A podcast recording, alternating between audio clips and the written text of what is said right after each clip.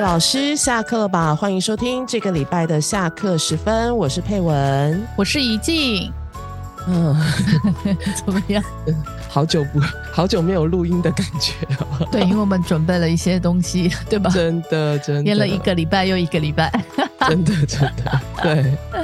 你没有觉得我今天的声音很特别哦对吗？你、嗯你声音有点跟之前不一样，是我怪怪的感冒了，感冒了？ 对啊，但是但是还好没有影响我的发音吧，对不对没有没有，还是听得很清楚，只是觉得你的声音跟之前的不一样而已。 ？OK OK，对其实因为这个 为什么那么担心？因为这个跟我们今天讨论的主题有关系。是，，对我们今天要讨论的，其实应该不是说今天而已啦，我们一直在关心或者是思考的问题，就是诶，台湾呃的华语老师到底要用什么样的一个所谓的标准，对不对？对，标准的，嗯，是是是，对啊。是可是为什么会关心这个议题呢？其实是我，我觉得在网络上面有一些老师，他就说标准其实没有那么重要啦。嗯，，对，因为现在国际化的世界嘛，对不对？嗯，所以每个人讲，比如说像英英语的话，它就会有很多地方的口音啊，啊，都不一比方样啊。对啊，那说。用美国英文，然后对英英式英文这样，嗯，对不要迷思于那迷思于那种标准。哦。对，我 OK，在思考就是，哎，那这样是对的吗？ 对，因为作为一个华语老师来讲，那你要教的东西到底是什么嘛？ 对，因为我们一直就是在学校就被老师，像我的我的中文，对，嗯也是被纠正过的啊、啊，OK OK，对之前其讲实我过也嘛是啊，对，我是被纠正过的，而且我还去上过嗯哼正音课。哦， 这么严重，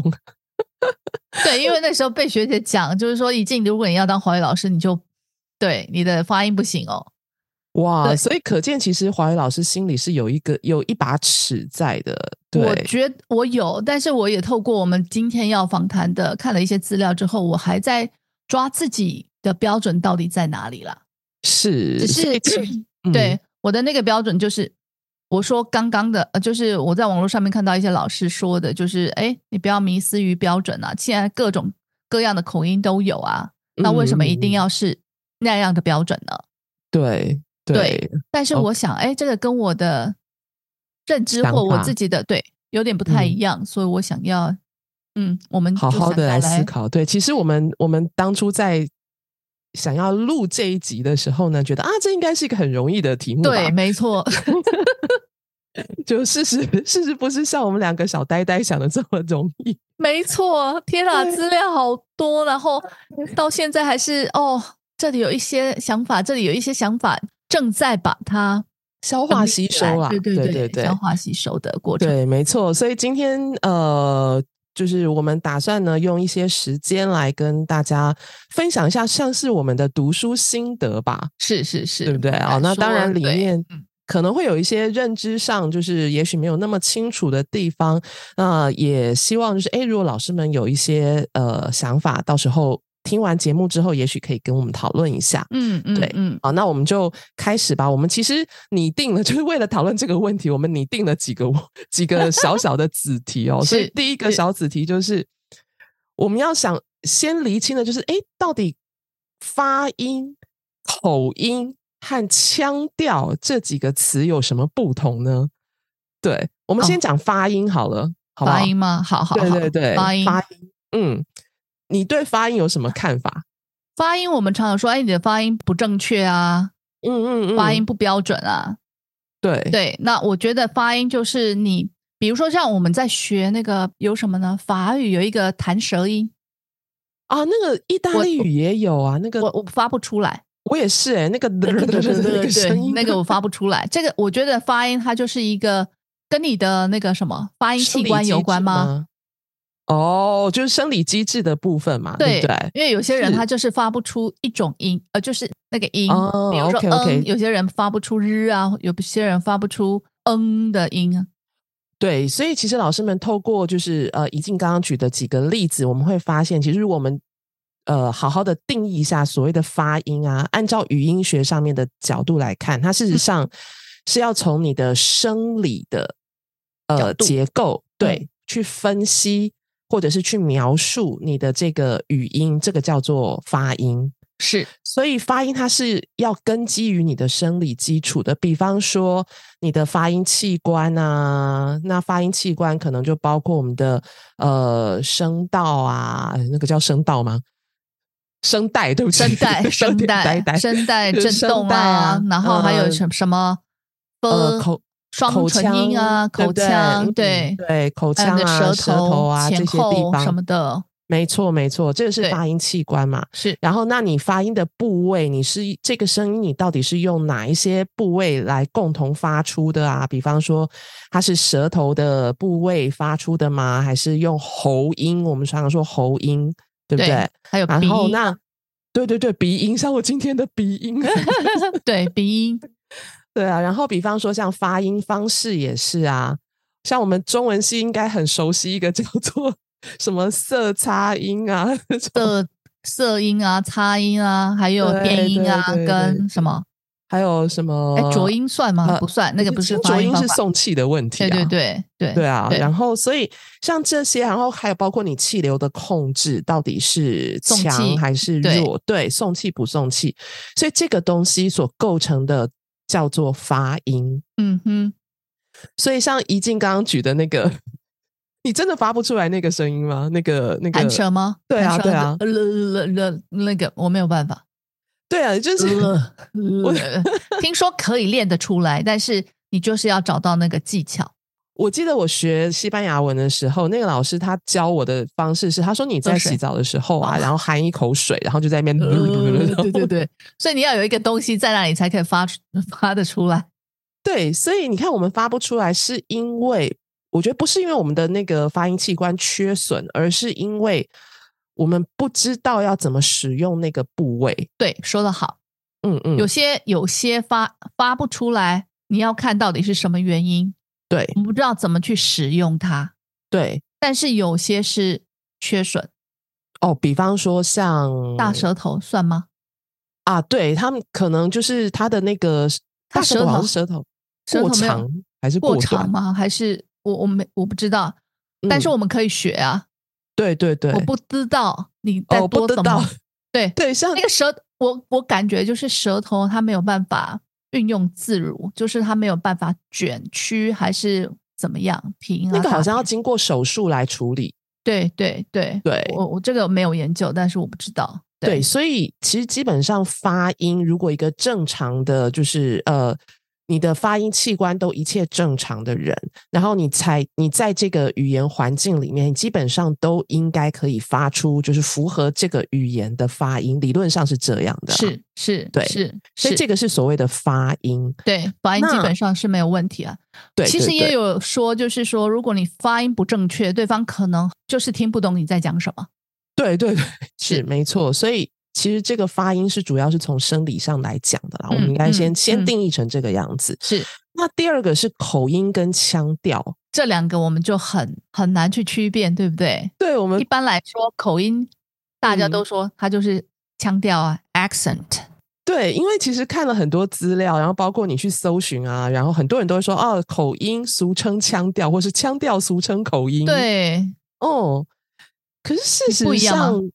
事实上，如果我们去检索那个呃教育部的一些词典啊，或者是其他的一些少数的资料，你还是会发现它好像有一点差异耶。对，哦没错。嗯，我先说我找好到的好好好，了你。看到的，嗯，他说，口音就是腔调嘛，是外国人讲华语时最显著的特征之一。嗯，对，因为我们可以听我们的学生讲出什么样的啊，大概可以猜出他是哪国人，对吧？对对对对对，对，大部分啦。嗯，那后面他的注解就是，相同母语人士说着同样语言，有着不同音调的，这叫做口音。嗯嗯嗯嗯对、嗯啊，对，这个是你给我资料。 就是不同的母语人士啦，说着同样语言，有着不同音调的，叫做腔调。啊，所以这一份资料它是把口音跟腔调都分开开了，对不对？但是唯一我们看到比较清楚，应该是对说比其他资料来的清楚一点，但是是也就只有这样而已，它没有 任何的说明。对，可是我其实我觉得我们在读这段文字的时候，我们自己也觉得很模糊，这到底是什么意思？对，因为为什么是相同母语人士不同的音调对他叫做口，音？对那啊不同的母语同人士，它就叫腔调。那它会有造成什么样的不一样吗？对啊，所以对后来其实我觉得我们的认知比较偏向于，就是说口音其实是一个比较从怎么说有地方性色彩的，它是一个地域性色彩比较重，从地域性来形成，或者是一呃一个该区域的同一群人。对他们有相同的一些，比方说呃社会背景啊什么的，是然后去形成的一种类似的说话方式。对这个是口音。因为对不在对牛津字典上面解释，就是由语言的发音显示出一个人来自哪个国家、嗯地区或社会阶层。对，所以他说口音呢，它就是个人特色啊，反映个人的地缘关系，还有给人的第一个印象啊。给人第一个印象有吗？会耶，有啊其实有有有有有啊，其实口音其实是有一些这种所谓的社会社会性在里面的。是，我觉得这个当然就是整个社会给语言的一个强势的标准下的比没较啦错，对，对对对对。可是事实上，我们我们如果再去思考的话，其实这样的一个方式，其实这样的一个定义，其实你放在腔调上，其实也是行啊可以说得对啊通的。对，你有台语可是腔，对，或者是，或者是我们常会说，哎、这个外国这个人讲话、啊，这个就是洋腔洋调啊，对什么的，对对，对，所那以你其实一听就知道他，哎、他好像不是属于这个区域的人，没错，我这几个礼拜就遇到一些接触到一些人啊，对，还是是讲中文嘛，是是是，听得出来他就是不是台湾人，哦，对啊，所以对，我就直接问说，哎，你是哪里来的？ 对，然后一个是什么安徽吗？呃还有一个是住在呃澳洲的中国人，这样对啊，所以你看，其实我们的语言可能以普遍上来讲都是华语，但嗯是你就是还是可以听出它不同区域性的一个口音，或者是你说它是一个腔调也好，是对对是对。可是事实上，腔调如果按照我们找的资料，腔调有一个比较特别的意思是口音没有的，对不对？是就是那个什么说，哎，你这今天说话的怎么就是你那个腔调，你怎么用这种腔调跟我说话、对，我们也可以学啊，对学学比较嗲的那种声音有没有？哦，今就是天怎么这样子啦？啊、你好讨厌哦，对，你这样是子的就那种，对对对，那 种腔，不要用这种腔调跟我讲话，我们会这样哦对，就是这种懒洋洋的，或者是对哦，你要常常说的那个娘娘腔、娘娘腔，是是是，然后你也学对不可以对学外国学生的洋腔洋调，对吧？是所以我们才说那个拿腔作调啊，哦，对对对对，所以对腔调是可以，你可以去掌控的，去可以是变化的。像像演员也是啊，嗯，对演员的话，他你你必须要去学。你如果你要演绎的就是一个什么社会低下层的人，嗯嗯嗯嗯嗯，或者是那个茶花女就是了嘛。是是，对对对，没错没对错，那对那部很经典的电影，对是，就是他学习过不同的这个腔调哈，或者是我们说口音好了，他就会呃怎么说，他就跻身上流社会，然后没有被人家发现。对对，是，那我觉得我们整理一下，就是腔调跟口音。那基嗯本上腔调它有两个概念，那第一个概念其实是跟口音有重叠的地方的，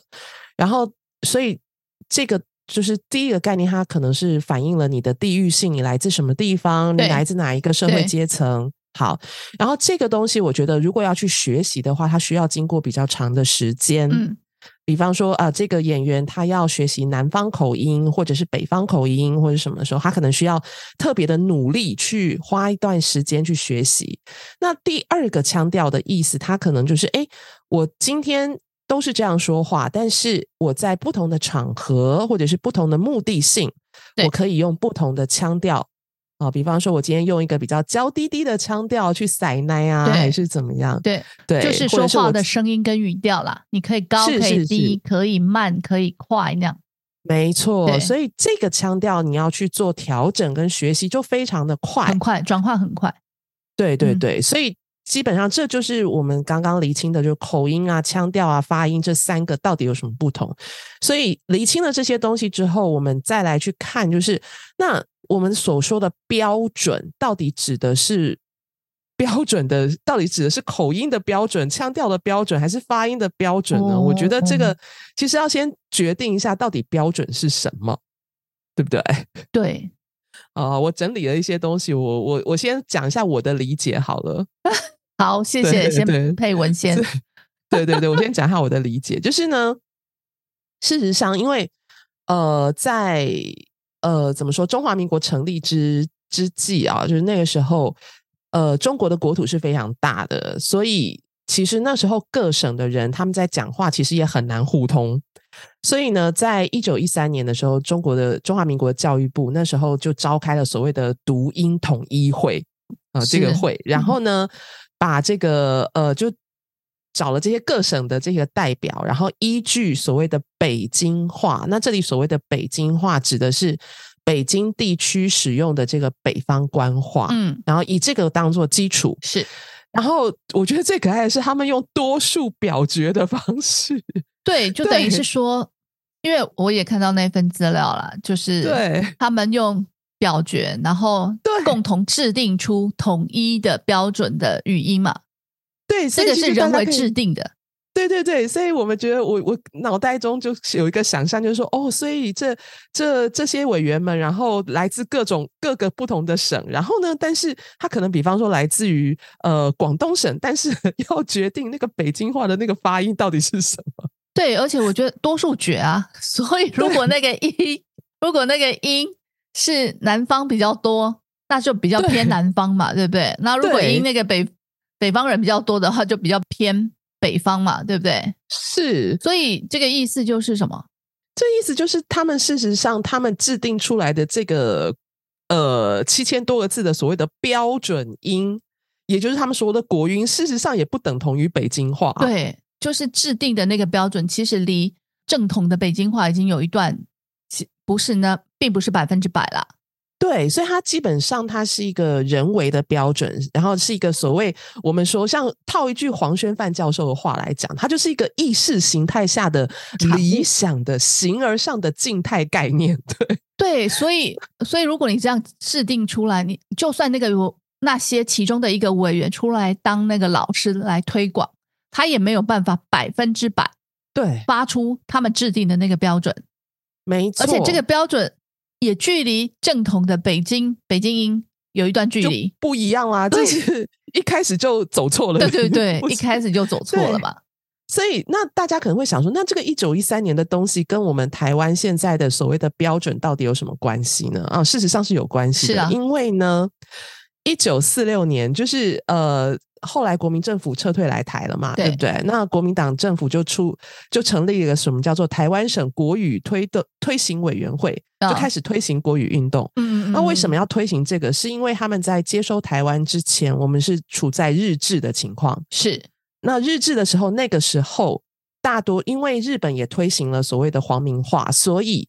那个时候大部分的人，所以那个时候所谓的国语事实上是日文，对对，然后等一下或者是所以你现在说的国语，其实我们说的国语指的它最核心的语义，其实就是一个国家的语言嘛。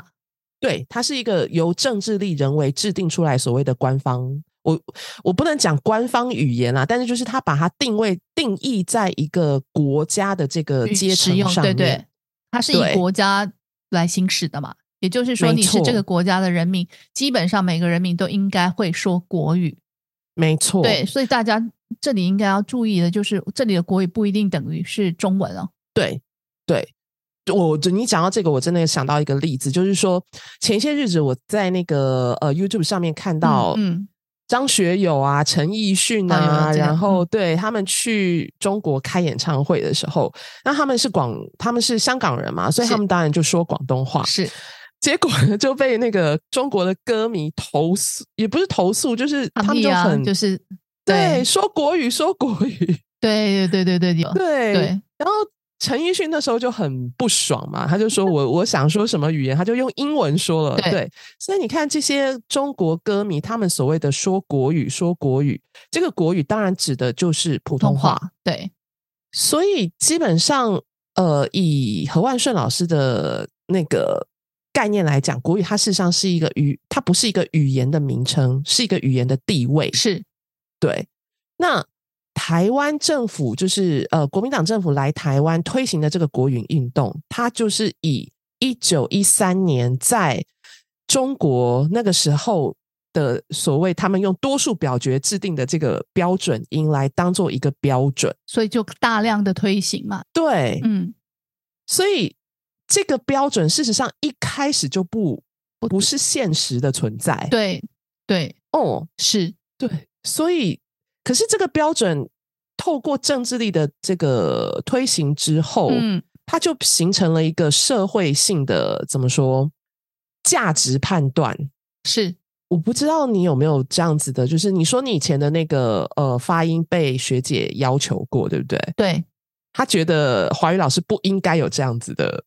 对。他说，如果你你要当化学老师，你不可以，因为我那时候翘舌音，我知道我的我发音的时候，我的翘舌音就是不稳嗯定，没有去注意到支吃诗跟呲呲嗯呲的差异。是对，是是是，基本上他是这样跟我说啦，他没有讲得很清楚，但是他就说你的发音不标准，你应该要注意一下你的发音这样子。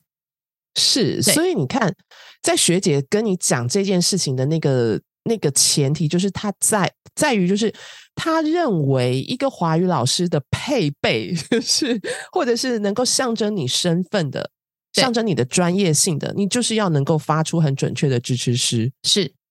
对是，那她为什么会这样这样想呢？因为这个就是我们当初所谓的这个国语的一个标准。对然后我觉得我们还听过以前就是在推行国语运动的一些时候的一些特殊的情况，就是好像那时候是说，呃，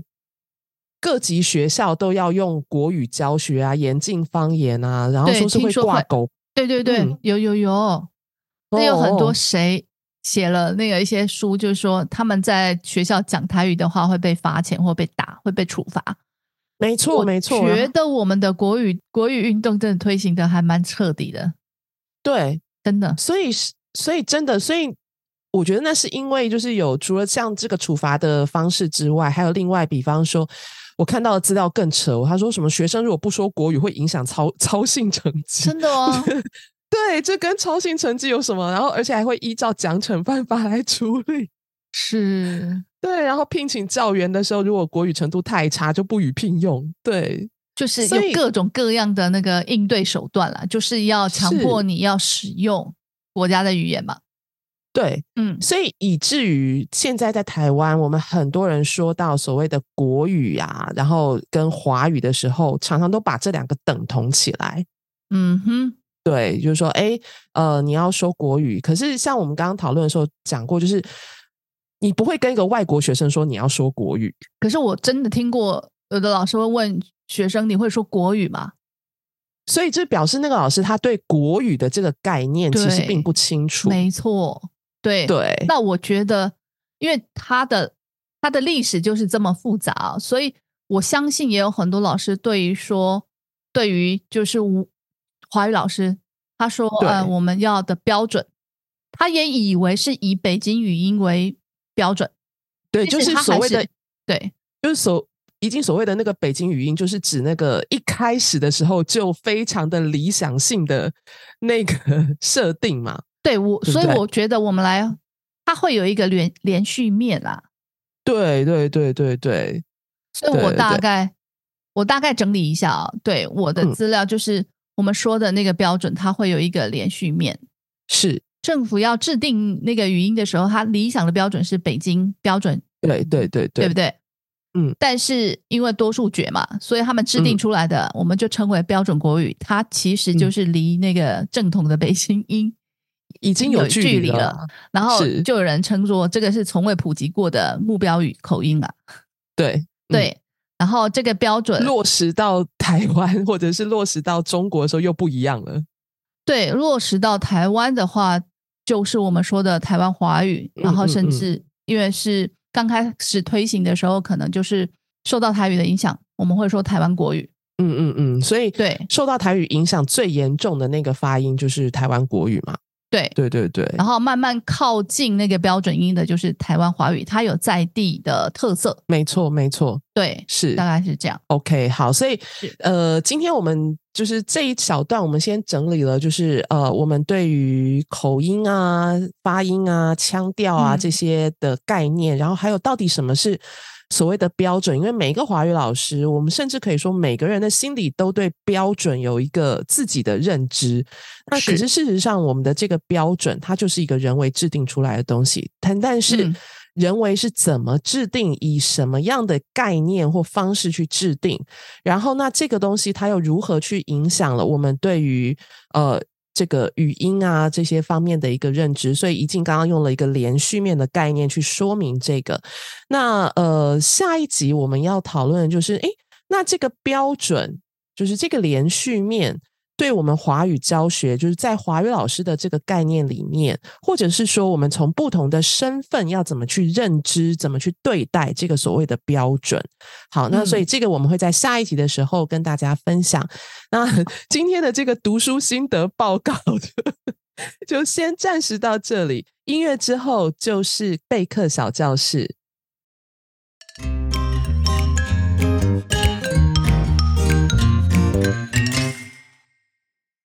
大家好，又到了备课小教室的时间了。今天要来说说双、对、复这一组错综难分的量词。那双、对、复这三个量词都带有两个的概念，所以我们可以说一双眼睛、一对夫妻、一副耳环等这样的使用。那既然都有两个的意思，为什么一双眼睛能说一对眼睛，但不能说一副眼睛？一副耳环能说一对耳环，但不能说一双耳环；而一对夫妻既不能说一双夫妻，也不能说一副夫妻呢？到底“双对副”这三个量词所搭配的名词各有什么同与不同的地方呢？我们先来说说“副”吧，它跟“双”“对”这两个量词比较不同，因为“副”所表达的数量不一定是两个，可能是多个。量词赋所表达的两个呢，不一定是分开的，可能是两个相同部分连在一起的单件物品，比如一副眼镜，也可能是两部分分开的，但是是成套成组来使用的，比如一副手套、一副对联、一副球拍。那副的多个指的是两个以上的数量都可以，但还是整套成组的使用哦，比如一副扑克牌、一副麻将、一副围棋等等。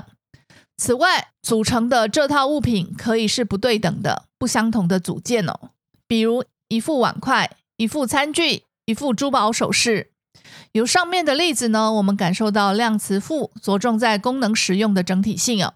都是成套成组来使用的物品。最后，量词赋呢，除了可以搭配具体名词之外，也可以搭配抽象名词，比如一副无奈的样子，一副惊喜的表情，一副伪善的面孔等等。接着我们来看量词“双”，它最大的特点是用于人物、动物左右对称的某些肢体器官，也延伸到四肢所穿戴的用品上。它凸显两部分的对称性哦，比如一双眼睛、一双耳朵、一双手、一双脚、一双翅膀，这是肢体器官的部分。还有像一双鞋子、一双袜子、一双手套，这是四肢所穿戴的用品。最后还有一个我们使用频率很高的是一双筷子，这可当做特例来教哦，因为筷子既不是肢体器官，也不是四肢穿戴的用品，它也不是对称，只是两个相同的部分。那筷子反而比较符合副的使用特点，因此也有语料是使用一副筷子的。最后，我们来看量词对，主要用在两种情况。第一种是用于性别、左右、正反等配合的两个人、动物或事物，比如一对夫妻、一对鸳鸯、一对石狮子、一对戒指。第二种用于两个在一起的同类人或事物，比如一对双胞胎、一对好朋友、一对耳环、一对花瓶等等。由这几个例子呢，也可以看出量词对强调的是搭配成对，尝试男女左右相同的人事物。简单来说，复是用于两个或两个以上成套成组使用的物品，也可以用在抽象名词上。双是用于人类、动物身体上两相对称的肢体或器官，也可以沿用到四肢所穿戴的用品上。而对则是用于配成对的人事物上，尝试性别左右相反或相同类似的名词上。以上是粗略整理双对复这三个量词的使用与差异，提供老师们在备课教学上的参考，希望能帮助老师们在面对这三个量词的时候呢，有更清楚的脉络跟想法。那么备课小教室，下次见喽！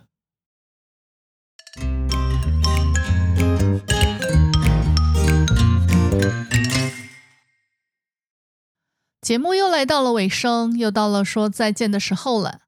希望今天分享的内容对老师们有所帮助，让你对于发音、口音的认识与标准有更深入的思考，并确认自己的标准跟原则。如果对当中内容或我们的节目有任何意见或回馈的话，也欢迎到我们官网的联络我们留言跟我们分享。以下是工商时间，二零二四年第一季讲座持续报名中，今年的十二场讲座将由我跟佩文老师共同分享讲授。以华语老师养成之路为主题，提供从开始到永续发展的一场场讲座，有态度观念的思考检视，也有教学硬实力的建构提升，更有个人经营成长的内容主题。希望提供想要踏入或已经在路上的老师们全面性的参考与检视。第一季三场讲座的主题分别是：一月二十六号的“我能吃这行饭吗”。谈当怀老师应该具备的态度与特质。二月二十三日的“别在雾里看花”，谈华语教学的十个迷思。三月二十九日的“我的成长到哪里？何时真正独当一面？”谈华语教师角色的创建与养成。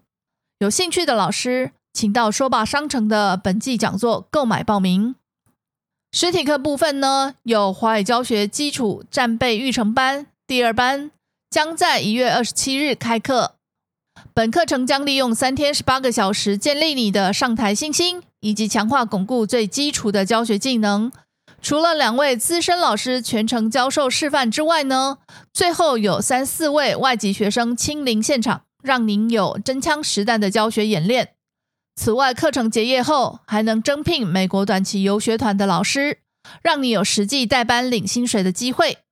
这个机会呢，相当难得可贵哦，要赶紧把握。报名请到官网的实体课程活动页面参阅报名。